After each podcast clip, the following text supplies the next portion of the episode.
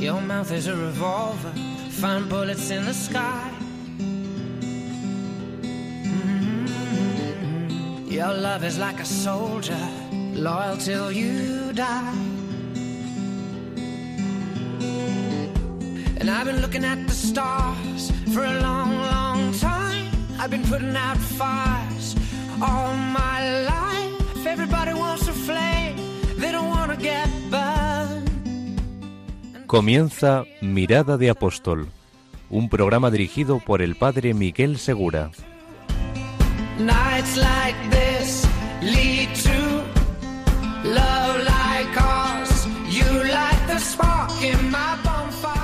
Muy buenas noches y bienvenidos a un nuevo programa de Mirada de Apóstol. Hoy todavía es domingo, como también fue domingo el día en que resucitó el Señor.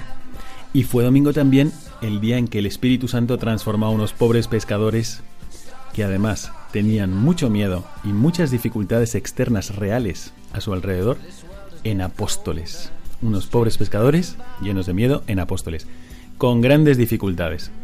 Así que hoy vamos a empezar este programa que trata sobre las actitudes del apóstol y muchas veces sobre frutos y realizaciones del apostolado para que nos inspire a todos los cristianos vivir la dimensión apostólica propia de nuestro bautismo. Vamos a comenzar con un ejemplo de cómo afrontar las dificultades. Acabamos de vivir la Navidad y hemos visto cómo la Sagrada Familia, San José en cabeza, que era no era inmaculado. María era inmaculada. Y sin embargo, la autoridad en la Sagrada Familia la ejercitaba San José. Vámonos a Belén porque su familia era de Belén. Vámonos a Egipto porque ha tenido un sueño. Volvemos a Nazaret porque ha tenido un sueño. Y San José pues se tuvo que llevar a su familia, primero a, unas circunstancias muy difíciles, no estaban planeadas, y después tuvo que escapar de un intento de asesinato y ser inmigrante en Egipto, y después volver a trabajar en su taller de Nazaret, y eso siendo el custodio de la vida del Mesías. Las dificultades nos rodean, las dificultades están con nosotros, y las dificultades son parte de nuestra vida. Esta es la vida que vamos a vivir. Todos tenemos que tener dificultades. Pero ¿cómo afrontarlas? Pues hoy vamos a tener con nosotros la gracia de contar con un matrimonio que va a comenzar el programa contándonos cómo superó muchas dificultades. Y tenemos con nosotros a Iñaki Nimo Lebrero. Muy buenas noches, Iñaki. Hola, buenas noches, padre. Y está también con nosotros su mujer, Ana Cristina Cabrera de Nimo. Muy buenas noches, Ana. Hola, buenas noches. Buenas noches a todos. Bueno, como veis, por el acento, son venezolanos, aunque Iñaki pues nació, nació en Venezuela, pero toda su familia es de Bilbao y Ana Cristina Cabrera de Nimo en realidad pues es nieta de alemanes. Así que eh, quedaos con nosotros porque van a compartir cómo han superado muchas dificultades y no solamente por tener que venir a España, sino también por lo que han tenido que superar con el coronavirus. Quedaos con nosotros y empezamos enseguida.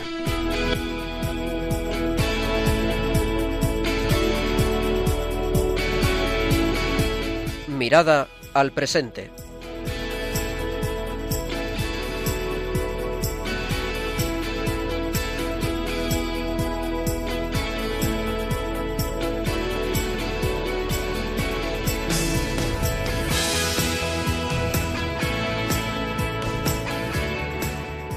Pues aquí tenemos en la primera entrevista de hoy, como os he dicho, a Ana Cristina Cabrera de Nimo. Muy buenas noches, Ana. Buenas noches.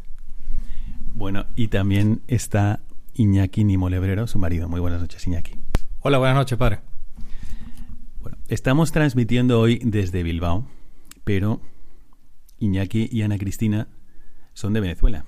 Tienen dos hijos y vamos a preguntarles cómo han vivido toda esta etapa, qué es lo que hacían antes en Venezuela, por qué han venido ahora, qué es lo que están haciendo sus hijos y con qué actitudes están afrontando estas dificultades. Porque de estas actitudes que os digo, a mí me han edificado mucho, podemos sacar lecciones de cómo vivir las dificultades que se presentan en nuestros apostolados. Entonces, cuéntanos un poco, Iñaki, cuál era el ambiente en el que vivíais y por qué habéis venido aquí. Gracias, padre. Bueno, en, un principio, como deben de saber muchas personas, eh, Venezuela está pasando por un momento un poco difícil para no decir súper difícil. Eh, nos conseguimos que nosotros teníamos, mi esposa Ana Cristina tenía un trabajo como profesora, eh, como coordinadora de un colegio en la parte, en la academia de parte de inglés, y yo estaba mm, socio de una cadena de restaurantes en, Caracas. Por las circunstancias de políticas eh, y parte, sí, políticas, se vino abajo y fueron cerrando los locales. Eh, a la final quedó uno que es el que representaba en, cierta ciudad, en cierta localidad, hasta que tuve que cerrar. Con la misma, eh, presionado un poco por mi esposa, nos dijo, mira, nos tenemos que ir porque aquí no podemos seguir. Ya nuestros hijos estaban fuera, estaban estudiando, eh, estudiando y trabajando en Alemania y eh, decidimos venirnos a estar más cerca de ellos. Bueno, vamos a preguntarle a Ana Cristina, es verdad que estabas de coordinadora en un colegio, pero además eres profesora de inglés y aquí en Bilbao también eres profesora de inglés. Entonces, cuéntanos un poco cómo vivisteis estas circunstancias y qué es lo que tú percibiste para decir, vamos a tener que irnos de Venezuela. La verdad es que no es una decisión fácil de tomar el decir que vas a dejar tu patria, que vas a dejar a tu familia, que aunque tus hijos hayan salido, pero ellos siempre tienen esa capacidad de reinventarse, de, crecer y hacerlo de... Bueno, son jóvenes, pero uno ya a partir de los 50 años no es tan fácil volverse a reinventar. Así que la decisión se toma por la parte social también, aparte del trabajo que se había hecho cuesta arriba. Este, habíamos sido asaltados en dos oportunidades entonces teníamos la, el miedo a salir de casa, el miedo a convivir, a visitarse, el toque de queda, como actualmente lo tenemos, nosotros lo teníamos autoimpuesto. Es decir, ya en Venezuela el salir después de las 10 de la noche era algo socialmente imposible. De hecho, las reuniones, hasta los matrimonios, todo se hacía este, a horas tempranas para lograr disfrutar igual como cualquier ser humano.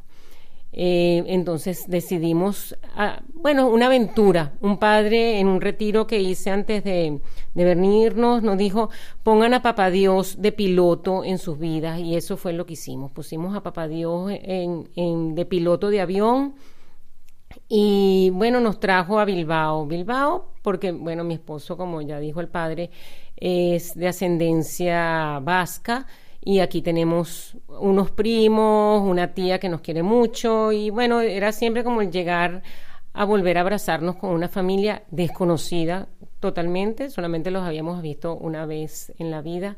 Y, pero dijimos, bueno, si ellos nos aceptan, este, nosotros aquí felices a empezar esta aventura. Bueno, me impresiona mucho porque suena un poco lejano, aunque estamos también pasando por dificultades ahora por el, el periodo de pandemia me impresiona mucho eso de que vosotros fuisteis asaltados. Cuéntanos, Iñaki, cómo fue esto. Bueno, estábamos un día que íbamos a hacer, firmar un documento, firmar un documento, yo había, vendido una moto y íbamos a vender la moto, entregarla, el, documento, hacer la parte del, em, eh, notarial. Y cuando íbamos eh, en un camino normal, una vía normal de mucho tráfico, eh, se frenaba un poco la cantidad de vehículos, se frenaban un poco, uno frenaba y en eso nos llegaron dos motorizados, uno de ellos con, con segundo, el puesto de atrás también ocupado, y me tocó el vidrio con la pistola, diciéndome que quería mi teléfono, mi móvil.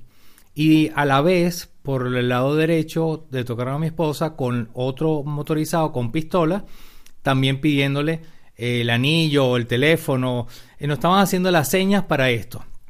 En ese momento, pues empezamos a, a íbamos a darle los móviles y en eso vio que teníamos un anillo. El anillo de matrimonio a nosotros, un anillo, unos aros de matrimonio sencillo, sin mucha cosa, donde me dice, dame el, anillo. Yo dejé el teléfono entre mis piernas y empecé a sacar el anillo, pero el anillo no salía por los nervios, porque estaba más gordito, no sé. Empecé y, a, ponerle un poco de, de, ayuda para poderlo sacar hasta que por fin lo saqué. En lo que lo saqué, él lo agarró y se fue despedido. Esa fue una de las opciones, una de las veces que nos intentaron asaltar, no, nos asaltaron. Una segunda vez ya me vino fácilmente fue, mi esposo estaba bajando por una vía principal donde hay una clínica privada, donde eh, también hay un poquito de tráfico antes de llegar al semáforo, cuatro o cinco carros, seis carros tal vez, y en eso ve que otro motorizado se le acerca y en lo que se le está acercando, mi esposa le dice que no, ella, ella su forma de responder al atraco es que no le iba a dar nada y en eso un par de personas en la acera a pocos metros se dieron cuenta de esto porque estaban persiguiendo a estos señores y echaron unos tiros al aire, dispararon al aire y este hombre que le iba a saltar se fue. Mi esposa, por supuesto, salió de eso sin un rasguño, gracias a Dios. Lo único que en ese momento estaba muy bien. En la noche los nervios, bueno, no la aguantaba nadie. Pobrecita, de verdad que pasó un, muy mal rato. Esos son unos motivos por los cuales. Bueno, pues en esas circunstancias que uno dice, pues vaya, madre mía, qué, qué difícil esto. Vosotros tenéis dos hijos, ¿no? Y qué es lo que, cuéntanos un poco qué es lo que han tenido que hacer para salir adelante, porque imaginaros, queridos oyentes, que vosotros estáis ahí viviendo esta situación, todo va un poco de mal en peor. Eh, Iñaki con una cadena de ocho restaurantes que ha tenido que ir cerrando uno por uno hasta el último. Y estáis pensando también en vuestros hijos. Hay dificultades, y, dificultades que cada uno vive intensamente, como ahora mismo le están viviendo muchísimas familias en España también. ¿Y cómo, qué es lo que hicieron vuestros hijos y cómo habéis logrado que salgan adelante? Ana. Bueno, yo creo que lo principal que le, lo principal que le hemos dado a nuestros hijos es la educación y una educación cristiana.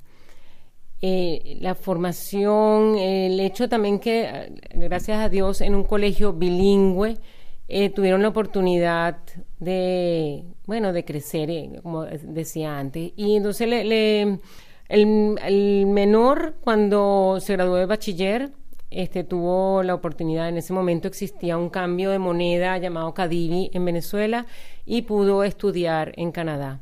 El mayor, ya después de graduado en la Universidad Metropolitana de Venezuela, eh, logró salir con ayuda de una ONG hacia Berlín. Allí estuvo estudiando alemán y fue contratado por una buena compañía en Alemania. Entonces, claro, ya ahí se estableció, tuvo esa oportunidad, la, este, consiguió un pequeño eh, piso donde quedarse y hoy en día, bueno, les está yendo muy bien la oportunidad que le ha dado Alemania, se agradece muchísimo y bueno, siempre también llevados de la mano de Papá Dios. Para nosotros eso es lo más importante, ese apoyo que hemos tenido. ¿Y qué es lo que estudian vuestros hijos o qué es lo que han estudiado?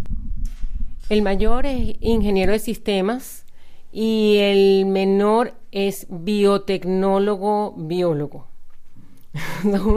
hasta, pronunciarlo cuesta. Qué maravilla, y ahora mismo está haciendo el doctorado. Entonces, fijaros, no es que las cosas materiales no es que nos garantizan que no vamos a tener dificultades, al contrario, con una excelente formación en un país naturalmente riquísimo, pues uno incluso ahí tiene que tener unas dificultades muy grandes. Pero Hemos traído especialmente a este programa a Ana y a Iñaki porque vinieron a España hace apenas dos años, prácticamente justo para acomodarse e iniciar la pandemia. ¿Y qué es lo que habéis vivido en este tiempo de coronavirus y cómo lo habéis superado? Me gustaría que nos lo contarais un poco entre los dos. Seguro. Bueno, en mi persona realmente recae que sufrí el coronavirus, fue uno de los primeros, digo yo, el primer lote, porque el 12 de marzo, el 14 de marzo, ahorita no me acuerdo la fecha exacta, caí con el, con el virus, eh, fiebre, malestar, muy mal, fui hospitalizado, estuve dentro de la hospitalización, estuve 10 días en terapia intensiva, en la UCI, entubado, este, por supuesto sin conocimiento, eh, 34 días, creo que lo dije. Y hospitalizado. Hospitalizado, sí, 34 días hospitalizado. Y en ningún momento de esos 34 pude ver a, Ana. Eh, a la final, los últimos días sí, porque ya podía eh, hablar con ella por lo menos, porque no se podía ver en persona por, por el mismo tema del coronavirus. Y ayúdame ahí, Ana, por favor. Bueno, lo, principal de esto fue la, soledad que sentimos, porque este, yo me quedé sola aquí, aunque teníamos la familia, pero estábamos totalmente confinados él en la clínica, gracias a Dios, este, él estaba inconsciente y no se estaba dando cuenta del tiempo que pasaba. Yo aquí, este, apoyada de una red de oración que formamos a través de mis exalumnos del colegio, los conocidos, los amigos, los amigos sacerdotes. Este, bueno, yo creo que eh, Iñaki supera el coronavirus gracias a, esa cadena de oración desde personas desde Canadá, conocidas, hasta Argentina, en, todas partes del mundo alguien me llamaba o me mandaba un WhatsApp. Este, el apoyo de aquí de, la clínica en, el País Vasco, en Basurto específicamente, lo agradezco de verdad muchísimo porque fueron súper atentos conmigo y con Iñaki, claro, que, era el, paciente, pero conmigo porque me llamaban todos los días. Este, a, a los médicos, a las enfermeras, Gracias, gracias. Porque en ese momento hasta pedí la extrema unción para Iñaki y los sacerdotes no tenían autorización para esa fecha porque recordemos que era el principio de la pandemia y no se sabía cómo se transmitía. Este, no tenían permiso para ir a visitarlos tampoco. Hoy en día hasta eso este, ya pueden asistir los sacerdotes a, apoyar a sus enfermos y sé de muchos pacientes que son visitados por sus familiares. Entonces, nosotros eso sí aquí este, nos costó muchísimo, pero el apoyo que tuve de todos los conocidos, amigos en Venezuela, en todos lados, de verdad que no puedo decir que, que estuve desamparada en ningún momento. Bueno, pues, ¿qué, ¿qué opináis de esto, queridos oyentes? Estamos hablando con un matrimonio Ana y con Iñaki, que han pasado por diferentes dificultades y muy grandes.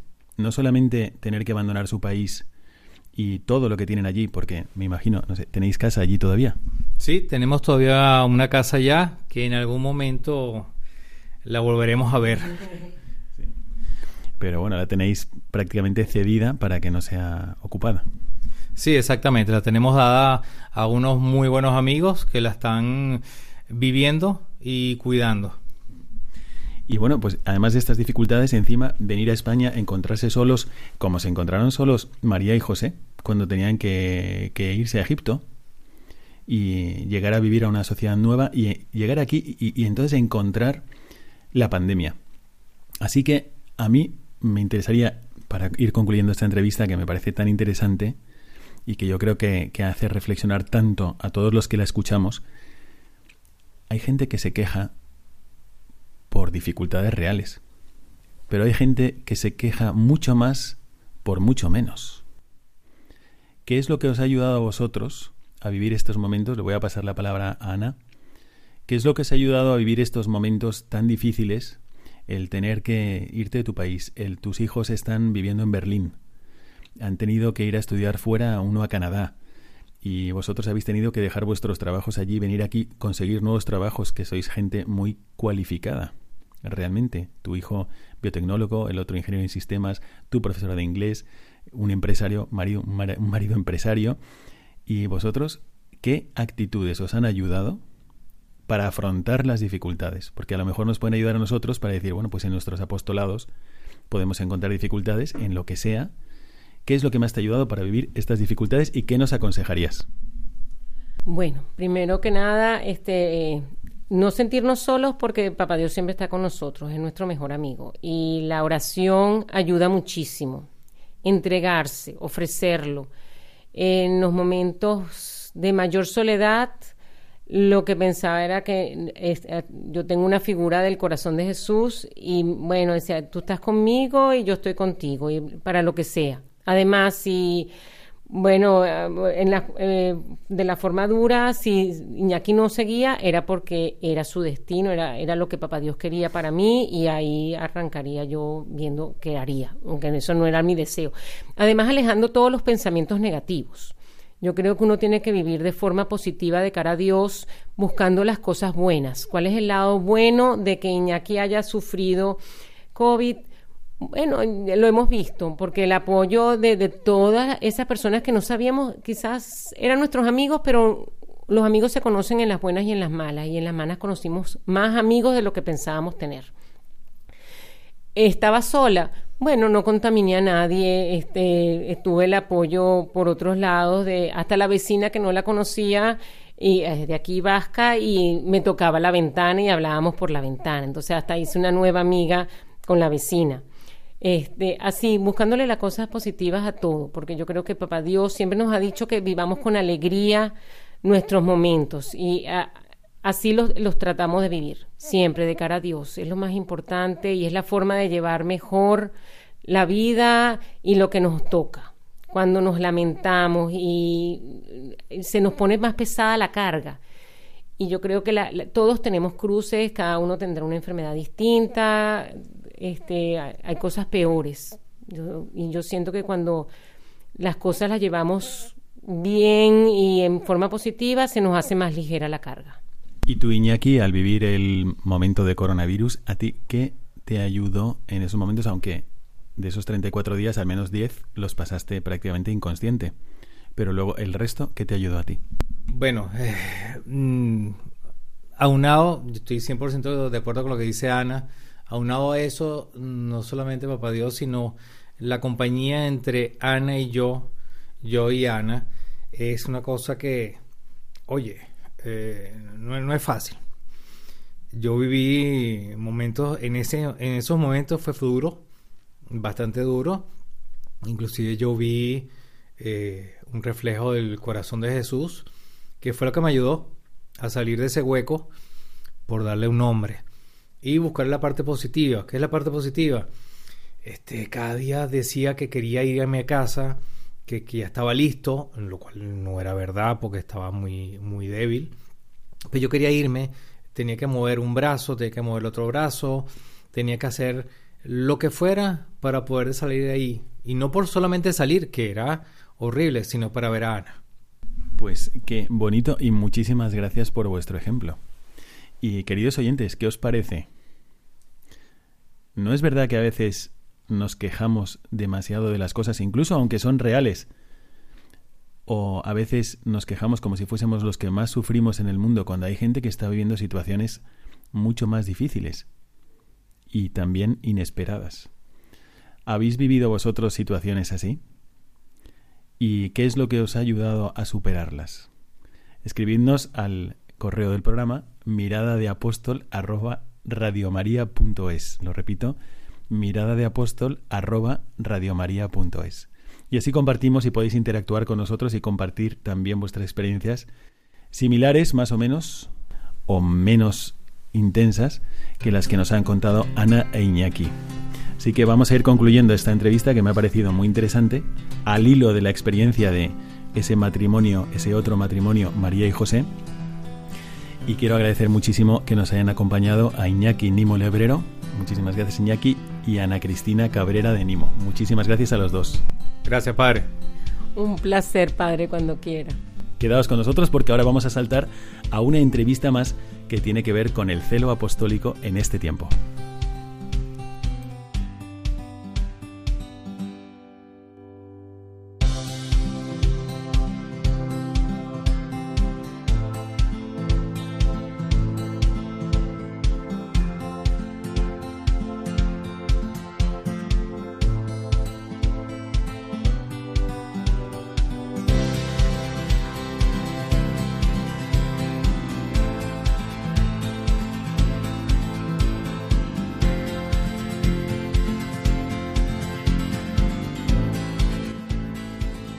Comenzamos nuestra siguiente entrevista después de haber escuchado a Ana y a Iñaki, que nos han contado sobre todo dificultades físicas, cuando nos han relatado pues su, su forma de afrontar últimamente el coronavirus en un país que no es el suyo, Ana la soledad al estar 34 días sola sin saber de su marido mientras estaba en la UCI, entubado. Pero antes nos han contado también todas las dificultades que tuvieron en su país que les llevó a emigrar a ir vendiendo su negocio. Una cadena de ocho restaurantes fueron cerrando uno por uno hasta el último, a tener que hacer que sus hijos estudiaran y se formasen en el extranjero, primeramente en Canadá, después en Alemania, donde viven, y que tuvieron que pasar ese tipo de dificultades también muy físicas que nos hacen recordar las que acabamos de contemplar en la Sagrada Familia en el tiempo de Navidad, que también ellos tuvieron que viajar, que su hijo naciera en un lugar donde no esperaban, que soportaron también una persecución injusta de un régimen injusto, como era el de Herodes, que manda matar a su hijo, y tuvieron que vivir también la emigración a un país que no conocían, Egipto. En fin, la vida del cristiano como la de la Sagrada Familia y también esta entrevista que hemos tenido con Ana y con Iñaki nos hacen recordar que tenemos que habituarnos a afrontar las dificultades también muy físicas. Pero en la vida del cristiano no solamente hay dificultades físicas, también puede haber dificultades morales. Así que hoy tenemos con nosotros a un matrimonio, a Diego Mateos Amán y a Mercedes Olartúa Setien. Muy buenas noches, Mercedes. Hola, buenas noches, Padre Miguel. Y muy buenas noches, Diego. ¿Qué hay? Buenas noches. Nos encontramos todavía en Bilbao, así que estamos retransmitiendo desde esta ciudad. Y ellos han tenido una iniciativa que me encantaría compartir con vosotros, porque se trata de querer hacer algo ante la propuesta de ley, la nueva ley sobre la eutanasia, que se está tratando de aprobar en España. Y que de hecho pues ya ha pasado del Congreso y está ahora en el Senado, según me parece a mí. Entonces, a ver, contarnos un poquito cómo surgió esta iniciativa y qué habéis hecho ante esta dificultad que habéis vivido también como padres de familia. Bueno, tengo que decir un poquito antes, Diego, eh, ¿a qué te dedicas? Eh, bueno, soy economista y tengo una, empresa que se dedica a temas de, eficiencia energética y ahorro energético. ¿Y Mercedes? Yo soy abogada. Y bueno, y ambos tenéis una familia muy bonita. Eh, ¿Cuántos hijos tenéis? Cuatro. Con una nueva incorporación hace diez meses. Muchísimas felicidades. ¿Qué se llama, Mercedes? Se llama Elena, la pequeña. Gracias. Bueno, qué maravilla. Pues, eh, como veis, es un matrimonio que tiene sus trabajos, tiene sus también obligaciones familiares, cuatro hijos. Y entonces, ¿qué es lo que pasó? ¿Qué iniciativa habéis tenido con vuestro grupo de amigos? Bueno, pues surgió, eh, nosotros somos reunirnos, tenemos un grupo de oración y en esa oración pues surgió el tema de la eutanasia, ¿no? Y al final dijimos, bueno, pues, ¿qué es lo que podemos hacer, ¿no? Ante, ante esta ley que se va a aprobar. Y la pregunta que nos vamos a hacer es, ¿qué hubiese hecho Jesús ante esta situación o qué le gustaría que hiciéramos eh, nosotros ante esta situación, ¿no? Y bueno, se nos ocurrió que, que como no había habido debate, pues que sobre el tema de la eutanasia, pues que teníamos nosotros que que generar ese debate y forzar ese debate. ¿Y, esto cómo lo habéis hecho? Bueno, esto eh, son cosas que, van, que van surgiendo, ¿no? que Dios te va llevando. Primero nos lo planteamos como un tema a tratar entre nosotros, a debatir, a, informarnos, a saber qué es, eh, de qué se trata la ley, qué es lo que se está pretendiendo aprobar, eh, etcétera, etcétera. Y bueno, a partir de ahí, pues dijimos, bueno, esto hay que, hay que difundirlo o hay que generar ese debate en la sociedad. Entonces, bueno, pues eh, decidimos eh, lanzarnos un poco eh, al vacío y, bueno, y, preparar una retransmisión en directo a través de YouTube para, bueno, por hacer un planteamiento desde los ámbitos que nos parecieron más relevantes, que son explicar desde un punto de vista jurídico en qué consistía la ley, explicar desde un punto de vista fáctico eh, cuáles son los datos objetivos de en qué situación están los países que en años anteriores aprobaron una ley similar y cómo ha sido el devenir de los hechos en estos países. Y, luego, por supuesto, desde un punto de vista médico, eh, tuvimos la suerte de poder contar con un médico especializado en cuidados paliativos y, que nos expusieron la parte médica y la parte más relativa a los cuidados paliativos. Bueno, yo me pongo en situación y me imagino, a ver, un matrimonio joven con cuatro hijos y además un bebé. El cuarto es una bebé preciosa, pero que requiere muchísima atención. Encima los dos trabajando.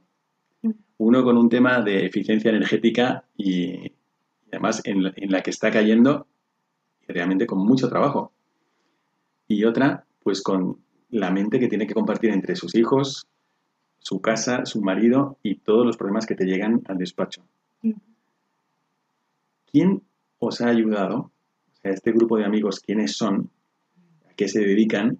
Para que encima, teniendo que hacer todo esto, queráis lanzar algo que va más allá de los muros de vuestra casa y que encontráis como qué motivaciones os han movido entre este grupo de amigos y las que tenéis especialmente vosotros mismos para encima cargaros con pues una actividad que va mucho más allá porque la hacéis online, la hacéis a través de una reunión, la retransmitís a través de canales de YouTube. Y bueno, a ver, ¿quiénes son estos amigos? ¿A qué se dedican? ¿Y qué motivaciones habéis tenido para hacer esto? Diego. Bueno, pues eh, los amigos, pues como todo el mundo, son de su padre y de su madre. Es decir, nos, somos un grupo bastante heterogéneo, no somos muy homogéneos, cada uno eh, viene de un mundo diferente, pero bueno, al final yo creo que nos ha unido, nos ha unido pues eso, la corporación y son, nos ha unido, nos ha unido Cristo. El cómo lanzamos esto, pues con más miedo que vergüenza, la verdad, porque empezó a tomar unas dimensiones que nos, nos asustó a todos, ¿no? Porque empezamos a, dijimos, hay que esto hay que retransmitirlo, hay que, hay que, hay que moverlo y, la verdad es que eh, nos empezaron a llegar pues gente que no conocíamos diciéndonos que, nos, que se iban a conectar. Entonces nos empezó a dar hasta un poco de vértigo, pero bueno, eh, luego, luego las cosas fueron saliendo medianamente rodadas sin darnos, sin darnos cuenta. Y, bueno, ¿y qué nos lleva a hacer estas cosas que nos preguntas? Pues, pues, eh, pues al final es Cristo y, yo creo que, el, que, cuando tenemos mucho trabajo, eh, nosotros yo, estamos consagrados al Sagrado Corazón y el Sagrado Corazón dice, tú ocúpate de mis cosas, que yo ya me ocupo de las tuyas. Entonces, pues bueno, bajo esa premisa, pues muchas veces nos lanzamos a hacer este tipo de cosas ¿eh?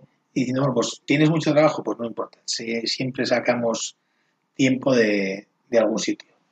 Bueno, la mm, finalidad que yo entiendo que teníais era no tanto, vamos a explicar en qué consiste la ley, sino más bien era detonar el debate entre la gente. Y esto ya nos ha explicado Mercedes cómo lo habéis hecho desde el punto de vista legal, desde el punto de vista moral también, desde el punto de vista médico y también desde el punto de vista histórico y social. Eh, ¿Quién explicó la parte legal? La parte Mercedes, que la explicó espectacularmente bien.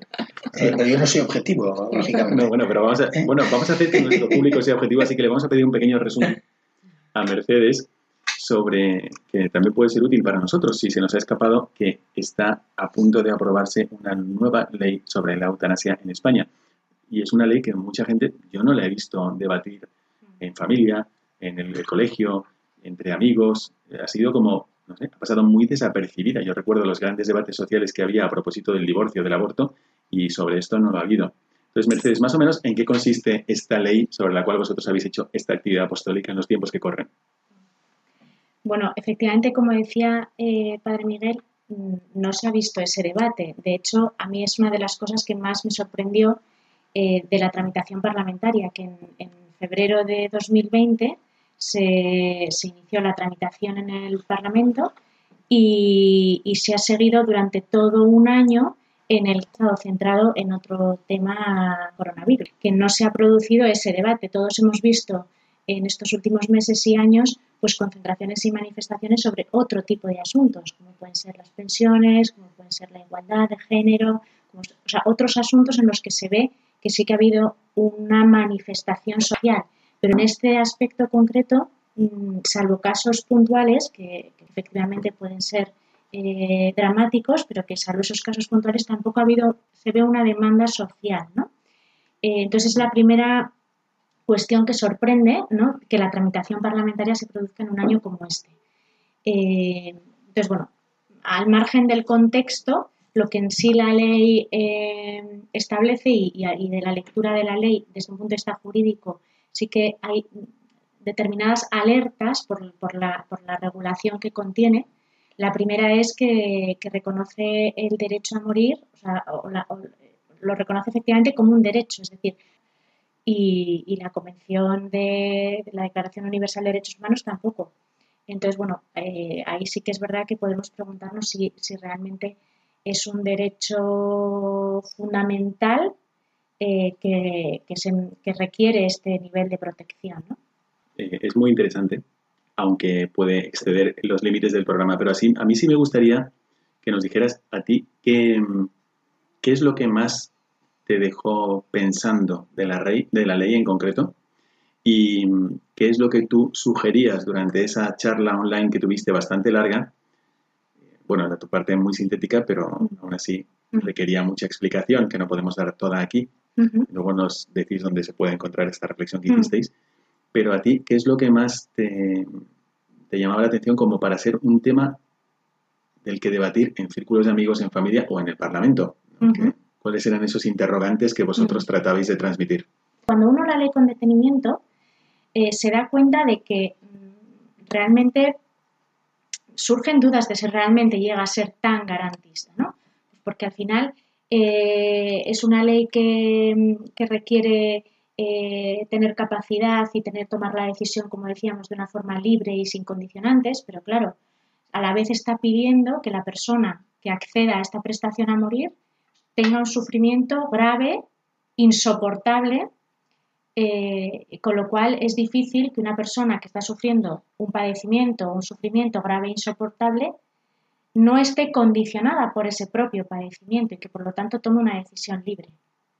O no esté condicionada, por ejemplo, por la situación en la que se encuentra su familia, cuando está viendo a su familia sufrir por los padecimientos que ella está sufriendo, ¿no?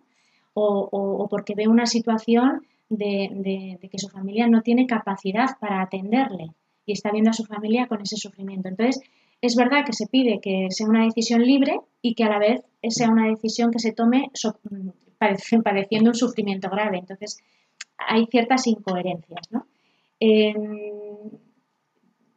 hay, algunas cuestiones relativas que los, en, la, en, la, jornada o en la sesión que tuvimos las pusimos encima de la mesa.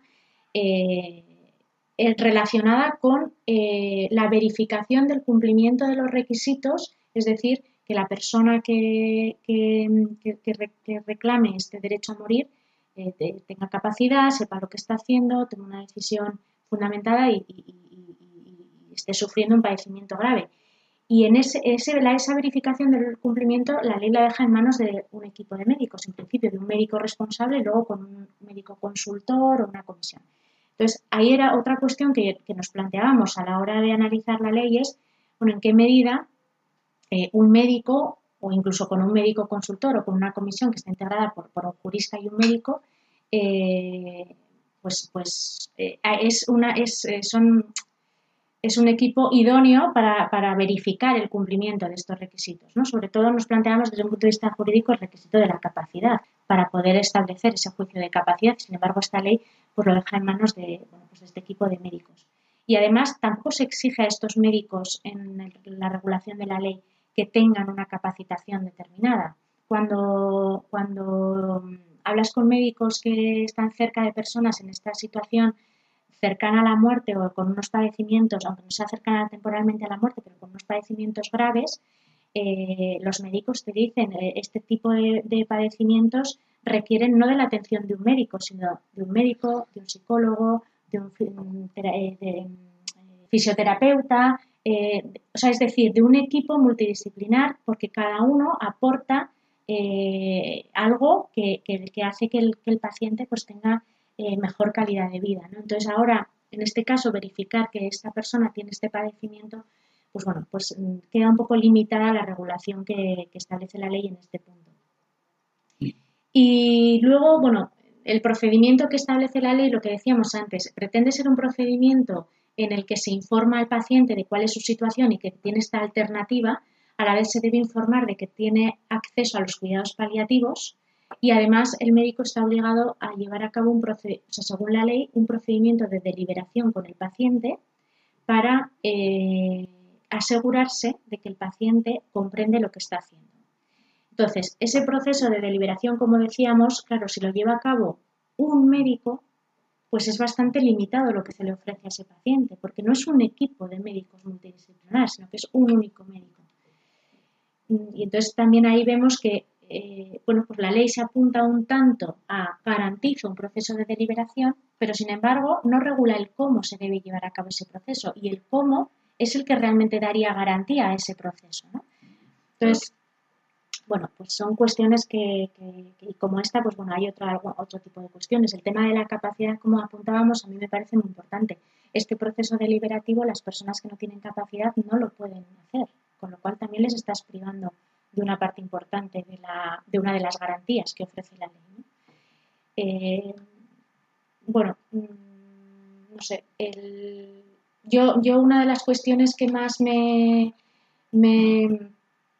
no sé, me, choca o que me resulta difícil de comprender y que me gustaría, pues eso, que se generase debate en torno a ello, es que, que esta ley lo que pretende es garantizar, o sea, lo que hace es pone sobre la balanza la integridad física y moral de las personas y que por no poderse garantizar esa integridad, eh, pues se atenta contra la vida. Entonces, entre, entre, la vida y la integridad, pesa más la integridad y por lo tanto eh, reconocemos el derecho a morir. Pero claro, cuando reconoces el derecho a morir y eliminas la vida, no hay integridad tampoco.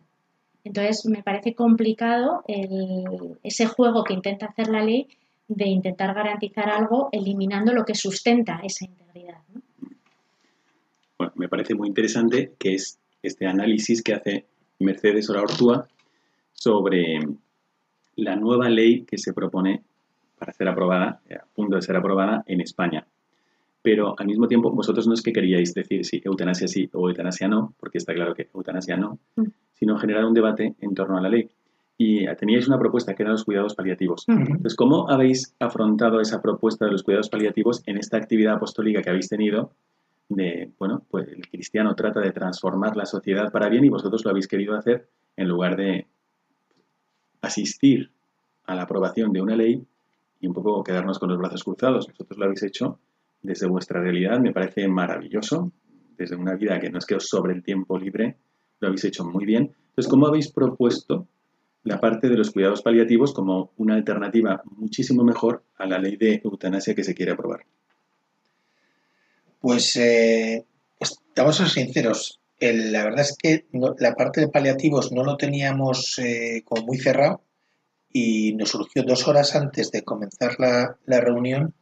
Eh, nos, nos, presentaron a, a, Julio Gómez, que es el responsable de cuidados paliativos del Hospital San Juan de Dios, y se apuntó encantado a la charla. Es decir, nos llegó caído del cielo dos horas antes de empezar la persona que, que luego nos explicó fenomenal eh, lo que son los cuidados paliativos. La ley está al final lo que, lo que viene a ser es un, lobo con piel de cordero, porque al final esa parte que hace que parezca que es muy garantista es la que hace que parezca es una, oveja, eh, pero realmente eh, es un lobo lo que hay detrás. los cuidados paliativos, o sea, aquí este programa que hoy estáis analizando un poco cuál es la situación del, del cristiano ante las dificultades, pues no es tirar la toalla, que la eutanasia no sería otra cosa más que tirar la toalla, sino que serían eh, los cuidados paliativos. Eh, uno de los debates que, yo veía con, gente de mi trabajo y de mi entorno, eh, hablando sobre, sobre los cuidados paliativos, ellos decían en todo momento, bueno, cuidados paliativos ya tenemos. Y lo que nos dijo, lo que nos, el doctor Julio lo que nos abrió los ojos a todos es que no hay en España lo que falta es una ley de cuidados paliativos, y actualmente esa ley pues no, no existe y que no todo el mundo tiene acceso a los cuidados paliativos. Cuando todo el mundo piensa, no, si yo me dura algo, enseguida me aplican morfina o lo que sea. Pues no, como decía, depende de tu código postal si puedes tener acceso o no a los cuidados paliativos. Y decía, en todo momento lo que tenemos que hacer es... Pero entonces eso que dice la ley, por ejemplo, de que eh, el médico informa de que tiene acceso a los cuidados paliativos, ahora mismo no es una realidad. No, no es una realidad. Pero la sociedad piensa que es una realidad. O sea, eso es, esa es una de las, eh, bueno, pues las eh, eh, farsas que tiene esta, esta situación, ¿no? que hemos aprobado una ley de, muerte frente a una ley que pueden haber aprobado de, cuidados paliativos en la que hubiesen regulado el que todo el mundo tenga acceso. También él explicaba el, el, médico que, claro, que esto hace que, a los cuidados paliativos pueda tener acceso gente con mayor poder adquisitivo y en cambio la solución da es la gente con menor poder adquisitivo es directamente pues, pues pedir la eutanasia. ¿no? Eh, eh, luego, otra de las cosas que a mí me llamó la atención de lo que contaba, de lo contaba este, este hombre es que los cuidados paliativos, mucha gente piensa que únicamente es aplicar morfina y dormir a alguien. ¿Y qué va? Es, es, una, es una disciplina en la que hay que poner mucho amor. O sea, lo que se necesita es muchísimo cariño eh, y acompañar a la gente, porque la gente al final se siente sola, falta de cariño y dice, en cuanto le quitas el dolor, pero le, les das cariño y le das un sentido a su vida, esa gente ninguno quiere, ninguno quiere morir, todo el mundo quiere, quiere vivir. Entonces, bueno, pues fueron, la verdad es que nos abrió mucho los, los ojos en muchísimos aspectos que desconocíamos nosotros mismos como, bueno, como personas de la calle que no, que no hemos tenido nunca que, acceder a ese tipo de, servicios. A mí me impresiona mucho, pues, cómo habéis tomado un paso valiente de decir, bueno, nosotros en esto no dominamos, pero es que queremos enterarnos, porque esto lo van a vivir nuestros hijos. Mm. También me encanta. Entonces, quiero preguntar primero a Mercedes sobre cómo prepararon toda la parte de los cuidados paliativos y después a Diego sobre cómo expusieron esa parte histórica, qué te llamó la atención de esa parte histórica y de los países de entorno que han aprobado ya la eutanasia. Mercedes. Bueno, em, del tema de los cuidados paliativos que comentaba Diego, eh, a mí una de las cosas que me sorprendió que, explicó el doctor Ortiz es, eh, era, es la formación que recibe todo el personal que está al cuidado de las personas en esta situación de, de dolor, ¿no? Porque al final decía que hasta el personal administrativo, el personal de limpieza, el personal recibe formación sobre cómo tratar a los pacientes, sobre con la delicadeza con la que hay que tratarles. Es decir, los cuidados paliativos, como decía Diego, no es solo la aplicación de un medicamento que te elimina el dolor, sino es todo el trato que recibe la persona y ahí está esa integridad física y moral y esa dignidad del trato a la persona.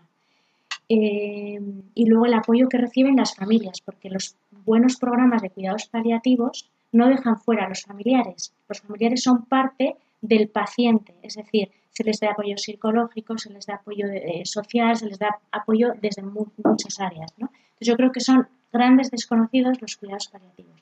Desde un punto de vista jurídico no tenemos una legislación nacional.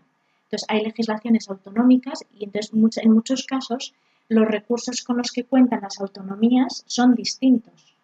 Y efectivamente ponía el ejemplo la paradoja del tema del, código postal. Dependiendo del código postal puedes tener mejores o peores. Y eso es lo que no deberíamos permitirnos como país el que eh, pues tengamos esa desigualdad de trato en los ciudadanos eh, en relación con, los, con, el acceso a esos cuidados paliativos.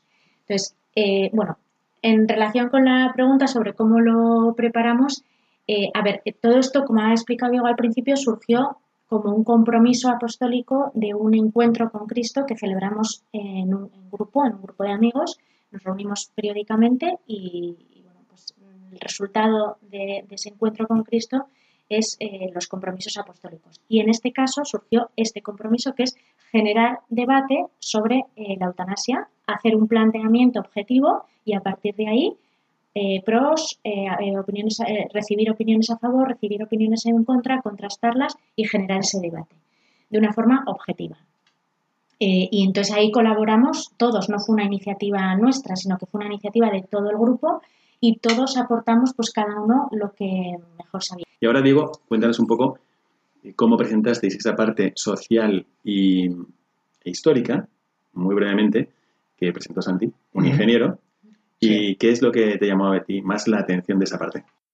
Pues bueno, eh, Santi la verdad es que los puso fenomenales, es eh, ingeniero, además bueno, pues, se, le, se, leyó un poco todo lo que había se había probado en otras en otras eh, en otros países y bueno, a mí lo que más me llamó la atención es cómo de una ley pues también muy básica como es la española y como muy garantista se ha ido abriendo y ampliando, ¿no?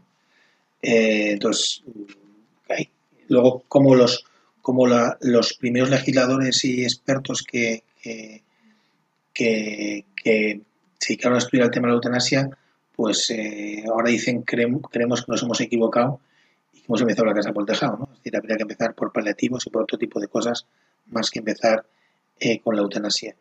Y luego también me impresionó el tema de que, de que hay países como en Bélgica en la que los niños eh, se eutanasian ya niños. O sea, lo cual, o sea, aquí a un niño lo intentas salvar por todos los medios y allí pues tiras la toalla en el primer, en el primer momento. Y luego esta gradualidad, pues ya estamos viendo cómo se está ya proponiendo, por ejemplo, en Bélgica, que el, cualquier mayor de 70 o 75 años que solicite la eutanasia sin ningún motivo eh, puede acceder a ella. Es decir, puedes sacar con tu vida, suicidarte de, manera asistida. Bueno, pues a mí realmente me impresiona mucho y os agradezco esto. También le mando un saludo a Santi, eh, porque esta parte me pareció muy interesante al ver, oye, hasta dónde ha evolucionado después de empezar con leyes parecidas, bueno, incluso mucho menos permisivas que la que va a ser aprobada en el Parlamento español, pues cómo ha evolucionado. Y me llama mucho la atención sobre todo estos dos puntos de debate. Uno, que se considere si esto es o no en cierta medida una incitación al suicidio, porque el hecho mismo de que se pueda hacer, el hecho mismo de que sea legal, el hecho mismo que se reconozca como un derecho, pues tú qué harías con una persona que está tratando de tirarse por la ventana? Ahora, eh, según la ley, tú no puedes coaccionarle para que lo evite. Tienes que, si tú coaccionas a una persona que pide la eutanasia, estás en contra de la ley. Y entonces, si tú coaccionas a una persona que se quiere tirar, de la ventana, ¿qué hay que hacer? ¿Animarle? No puede ser. Bueno, y esto, y además, pues, eh, toda esta visión de, la vida, de las relaciones familiares y de que las cosas se miden solamente en base al sufrimiento que tienes y no se tratan de solucionar desde otro punto de vista más que de no sufrir y con drogas. En cambio de hacer todo un esfuerzo para valorar la vida de cada persona, incluso cuando está sufriendo. A veces el sufrimiento es insoportable porque no se recibe amor, no se recibe cariño y se siente una carga pesadísima. Así que bueno, yo os quiero felicitar por esto y ahora vamos a terminar con la última parte del programa que tenemos muy poquito tiempo pero sí nos, me gustaría preguntaros qué es lo qué recomendáis a las personas para mm, enfrentar estos sufrimientos que nos vienen de forma inesperada. Estamos tratando de mm, tener relaciones familiares, de hablar con nuestros abuelos que están confinados, estamos sufriendo el duelo por personas que han muerto y de repente aparece en el horizonte la aprobación de una ley nefasta como es la ley de la eutanasia y qué es lo que se puede hacer, qué actitudes tiene que tener uno como cristiano para enfrentar estas dificultades. Lo vamos a ver en el siguiente apartado de nuestro programa, La mirada al futuro.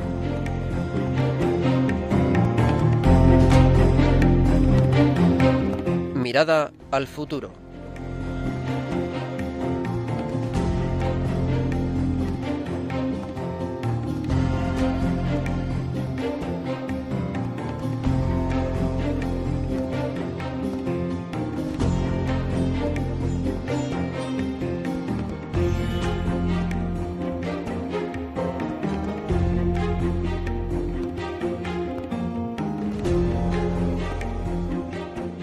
Pues seguimos ahora mismo con Diego Mateo Samán y con Mercedes Olaortúa Setién y que han querido afrontar esta dificultad que se cierne sobre nosotros como una propuesta de ley nefasta que tendrán que vivir ellos mismos y sus hijos.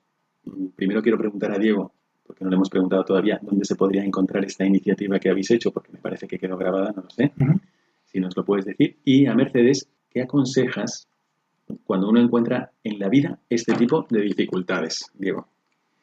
Pues, eh, ¿dónde lo podéis ver? hemos abierto un canal en YouTube que se llama Encuentro Civil. Eh, luego también en, el canal de YouTube del Padre Miguel Segura. ¿eh?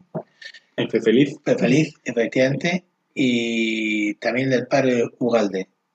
Eh, Ugalde. También tiene un canal de YouTube donde también se puede escuchar esta, este encuentro que tuvimos. Y te preguntamos, Mercedes, entonces, ahora ha sido esta, pero es posible que en el futuro haya otro tipo de dificultades parecidas. ¿Qué aconsejas tú a quienes se encuentran en el ritmo del día a día que si el despacho de abogados y surge algo así, ¿qué nos recomiendas? Bueno, yo creo que todos debemos pararnos, pensar y formarnos un criterio. Estar informados, estar bien informados y y, hablar con naturalidad y dar tu opinión con naturalidad en el ambiente en el que te muevas. Con respeto y con, y con verdad eh, uno puede manifestar su, su opinión. Eh, y no tener miedo, o sea, no tener miedo y ser imaginativo, eh, ser transparentes y ser naturales y, poder con esperanza transmitir nuestras ideas. Bueno, pues yo os agradezco muchísimo vuestra presencia en el programa y quiero mandar también ahora al final del mismo un saludo para Iñaki y para Ana, que nos han contado también cómo han sobre, sobrellevado y cómo han afrontado este otro tipo de dificultades más físicas, puede ser. Pero quiero subrayar eh, esta invitación, que es una mirada al futuro, para decir, bueno, ¿y yo? Ante una dificultad de este tipo, que es una dificultad para mí y para todos los que integramos una sociedad, ¿qué hago? ¿Me quedo con los brazos cruzados o hago algo? A mí me ha parecido muy interesante a veces lo que uno no se anima a hacer individualmente, sí se anima a hacerlo en un grupo de amigos o en una comunidad de fe. Entonces yo también os animo a que penséis, ¿y si yo formara parte de una comunidad de fe viva en mi parroquia, en mi grupo de oración, en el apostolado de la oración, en una cofradía, en un movimiento, pero que entre los amigos pudiésemos tratar también de esto? Algunos piensan que los cristianos tenemos que vivir nuestra fe de puertas para adentro. En la sacristía, genial. En tu casa, genial, pero después no agobies. Me acuerdo que esto me lo decía hasta un familiar, me lo decía, no le vas a agobiar mucho, como cállate. Pero es que el cristiano está llamado a transformar el mundo. Y por eso las obras de misericordia espirituales, por lo menos yo pienso que en lo que habéis hecho habéis tocado directamente tres, pues de corregir al que hierra, de enseñar al que no sabe, de dar buen consejo al que lo necesita, tienen un efecto que van más allá de ti mismo. El cristianismo no es solo para vivirlo tú, por dentro. Por supuesto, tu relación con Dios sí, tu convicción interior sí, pero también es para transformar el mundo para bien, buscar el bien común. Tenemos mucho que aportar como cristianos. Y os animo a todos los oyentes a pensar en qué cambio podéis hacer lo mismo. Muchísimas gracias a todos. No sé si queréis mandar un saludo a alguien, pero yo os agradezco de todo corazón que hayáis estado presentes en el programa. Muy bien, muchas gracias. Muchas gracias, Padre Miguel. Y desde aquí un servidor, el Padre Miguel Segura, os manda a todos la bendición sacerdotal. Que Dios os bendiga. Your mouth is a revolver, find bullets in the sky. Mm-hmm. Your love is like a soldier, loyal till you die. And I've been looking at the stars for a long, long time. I've been putting out fires all my life.